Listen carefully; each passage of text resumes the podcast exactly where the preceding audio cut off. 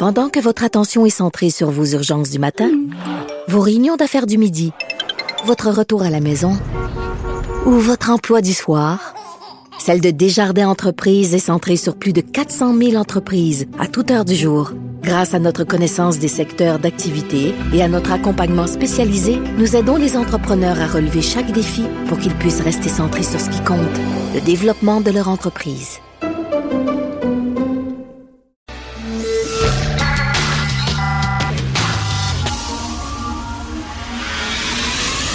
10 à 11. De 10 à 11. Richard Martineau. Politiquement incorrect. Cube Radio. Bonjour, merci d'écouter Cube Radio. Bon mardi tout le monde. Hey, ici on parlait de poils. C'est la journée, pile poil. Si on parlait de poils, la belle barbe de Régis Labombe, je trouve que ça y va bien. La belle barbe à Régis, hein, Joanie? Ça y va vraiment bien. Il a l'air en santé. On est très content de le voir guéri.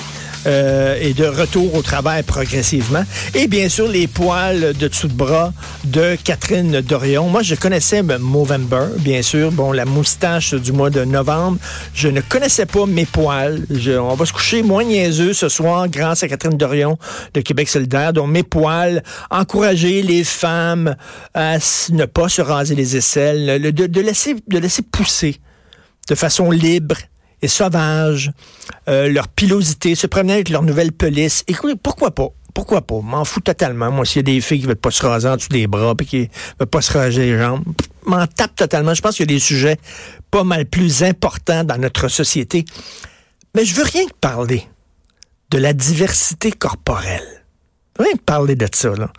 Parce que des fois, il y a des choses qu'on peut pas dire dans notre société, puis le, le show s'appelle politiquement incorrect. Tu sais, la diversité cor- corporelle, tout le monde a sa beauté, tout le monde est beau, tout le monde, tout le monde est beau égal. C'est faux. Vous le savez que c'est faux. Il y a des gens plus beaux que d'autres. Vous le savez. Tout le monde est intelligent. Il y a des gens plus intelligents que d'autres. On peut pas dire ça, là. Pas, là, je parlerai pas des filles, parce qu'on va me faire rentrer dedans. Hein, un vieux mononcle sexiste, puis tout ça. Parlons de gars. Tiens, parlons de gars. Comme ça, je me ferai pas attaquer. Tu prends un gars, mettons, comme moi. Fait pas beaucoup d'exercices. Flasque, bédane, tu peau blanche, rendu un certain âge, là. Ça s'affaisse, là. C'est pas. Puis tu prends quelqu'un comme Alexandre Despetit à côté, mettons, là. La shape en V, là. Les six-packs, là. Tu il est plus beau, objectivement. Voyons donc. Il y a des gens qui sont plus beaux que d'autres. C'est pas vrai que la fille qui pèse 400 livres puis qui est poilue est aussi belle que Gisèle Bunchen. C'est faux. Vous le savez que c'est faux. Il y a des filles, on passe dans la rue on tourne la tête, est belle en maudit. Il y a des gars aussi, wouh! Oui, c'est vrai, un sourire, être bien dans sa peau, tout ça, c'est correct. Mais objectivement, là, il y a des gens qui sont plus beaux que d'autres. Je connais une amie qui était rédactrice en chef d'un magazine féminin. Puis elle recevait toujours des lettres de femmes. Pourquoi vous mettez pas une grosse en une? Mettez une grosse en une. C'est toujours des femmes minces, des femmes shapées, tout ça. Mettez une grosse en... Ah, c'est correct, on va en mettre une. Ils ont mis une grosse en une. C'est le numéro qui c'est le moins vendu de l'histoire du magazine. Les femmes ne voulaient pas voir ça. Moi, si je veux voir un film d'action, je veux que le gars soit en forme, tu sais. Je veux pas voir un gars tout croche, là, avec la bédaine pis tout ça. Moi, regarder dans le miroir. Je veux rêver. Tu sais, on, s'imagine dans notre tête plus beau qu'on est. C'est comme, arrêtez, là. Tout le monde est égal, tout le monde est... C'est faux, faux, faux, faux, faux. Il y a des choses maintenant qu'on ne peut plus dire. Alors, je suis désolé, mais c'est la diversité corporelle, oui. Bon, on va s'accepter, tout le monde, c'est parfait, mais reste que objectif. Mais là, c'est rendu, tu sais, non. Les petits lapins, là, tout le monde est égal, tout le monde est beau, tout le monde passe ses examens, il n'y a personne qui échoue. Non, non, non. On est tous bons, puis tout ça, là. On va baisser la barre pour que tout le monde puisse passer parce qu'on n'aime pas ça, la, hiérarchie. Il y en a d'autres qui ont des meilleures notes que d'autres, puis d'autres qui ont des meilleurs salaires, puis d'autres qui sont plus performants. Mais la vie, c'est ça. Et vous allez rencontrer dans la vie des canons, puis des gens qui sont bofs. Oh, voilà. That's life, faut vivre avec ça. Je veux vous parler de l'aide financière aux journaux. Vous savez qu'il y a plusieurs journaux qui sont euh, dans le problème, là, qui, sont, euh, qui sont en chenoute, littéralement. Euh, perte de revenus majeure. Pourquoi? Parce qu'il y a des gens qui annonçaient dans des journaux et qui maintenant n'annoncent plus dans les journaux, préfèrent annoncer sur Internet, dans les médias sociaux, sur Google, Facebook et tout ça. Donc, perte de revenus pour les journaux. Beaucoup de journaux qui risquent la faillite, de fermer leurs portes. Alors là, on se tourne vers le gouvernement, aidez-nous. Aidez-nous, on est dans le chenoute. Et là, le gouvernement euh, libéral va donner effectivement plusieurs centaines de millions euh, de dollars aux journaux. Mais là, quel journal aider? C'est pas évident parce qu'il y en a des journaux là, au Canada, coast to coast. Tu as des journaux gratuits, des journaux payants, des, des, des quotidiens, des hebdomadaires, tu as des publications mensuelles. Quel tu aides? C'est pas évident. Alors là, on va former un comité. Et là, ce comité-là va décider de, d'experts, de spécialistes. Vous savez comment? Ce comité-là va décider, ben, eux autres, on va les aider, puis eux autres, on va les laisser mourir. On va les laisser crever. C'est une grosse décision. Et là, qui va siéger sur ce comité-là? Unifor. Il va y avoir un représentant d'Unifor. Ça vous dit peut-être rien, mais c'est le plus gros syndicat de journalistes. Et Unifor, eux autres, se battent contre les conservateurs. Ils l'ont dit aux dernières élections et on dit qu'il faut tout faire pour faire passer Justin Trudeau. OK, il était derrière Justin Trudeau, le syndicat au grand complet. Et là, ils ont dit aux prochaines élections, on va tout faire pour barrer la route à Andrew Scheer. On va tout faire. Fait que là, eux autres vont décider quel journal va avoir de l'argent. Et là, les conservateurs disent, attends une minute, là, ils ont tiré la sonnette d'alarme avec raison, ils ont dit, time out, là. Ces gens-là veulent notre peau.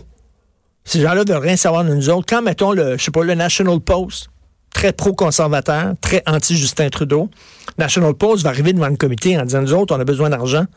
Unifor vont faire quoi? Unifor considère le Parti conservateur comme une gang de belzébuth.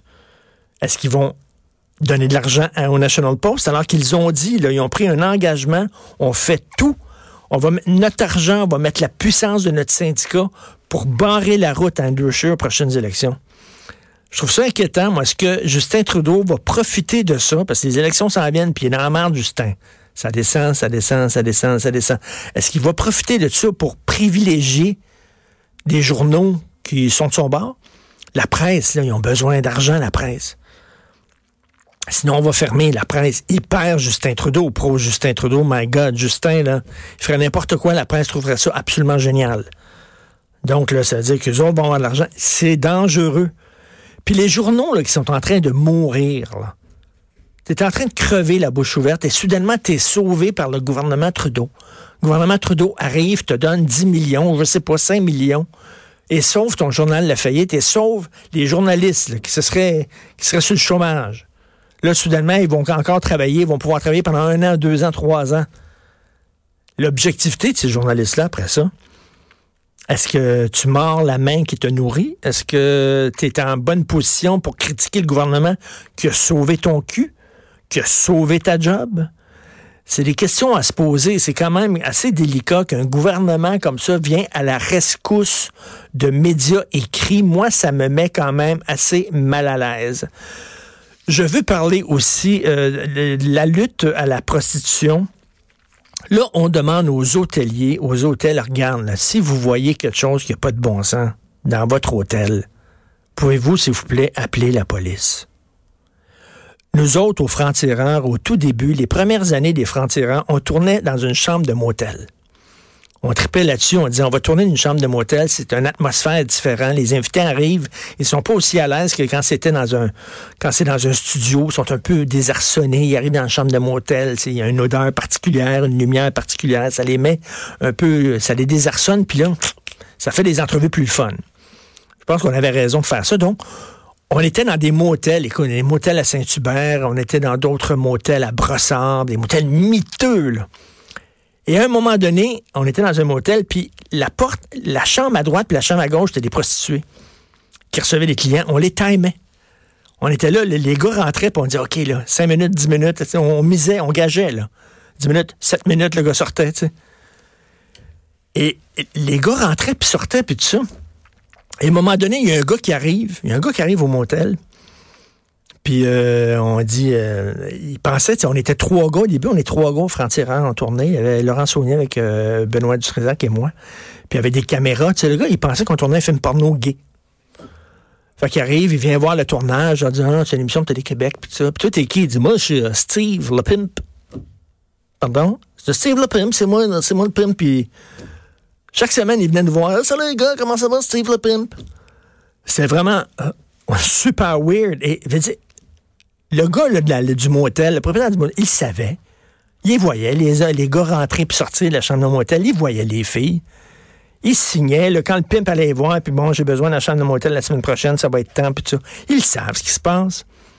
Je effectivement, là, quand tu vois là, que c'est, mettons, une mineure, quand tu vois un bonhomme, là, les filles qui étaient dans la chambre d'hôtel, puis ça, là, bon, étaient majeures, mais quand tu vois un bonhomme rentrer dans une chambre d'hôtel, puis c'est une mineure, là, tu vois la fille, à 14 ans, le 15 ans. Allô? Allume? Appelle la police. C'est vrai qu'il y a une responsabilité de ces gens-là.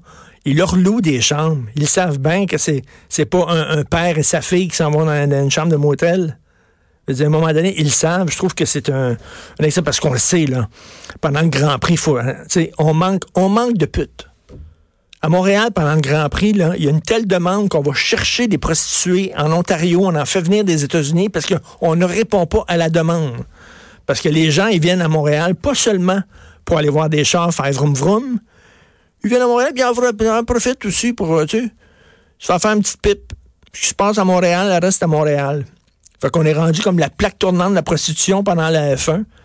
Euh, la F1, moi, le week-end, la F1 les gars qui louent des chars ben sport, là, puis qui se la pètent, là, sur Crescent, sur Peel, puis sur de la montagne, là, puis qui fument des gros cigares à 50 pièces la pof, là. Puis là, qui louent, là, tu sais, ils louent des, des grosses Porsche, là, pendant le week-end de la F1 pour impressionner le monde, là, autour, là. Oh my God, que s'il y a un événement que moi, particulièrement, je trouve particulièrement bling-bling, c'est bien la maudite F1. Mais c'est mon point de vue à moi. On s'en va tout de suite à la pause. Vous écoutez Politiquement Incorrect.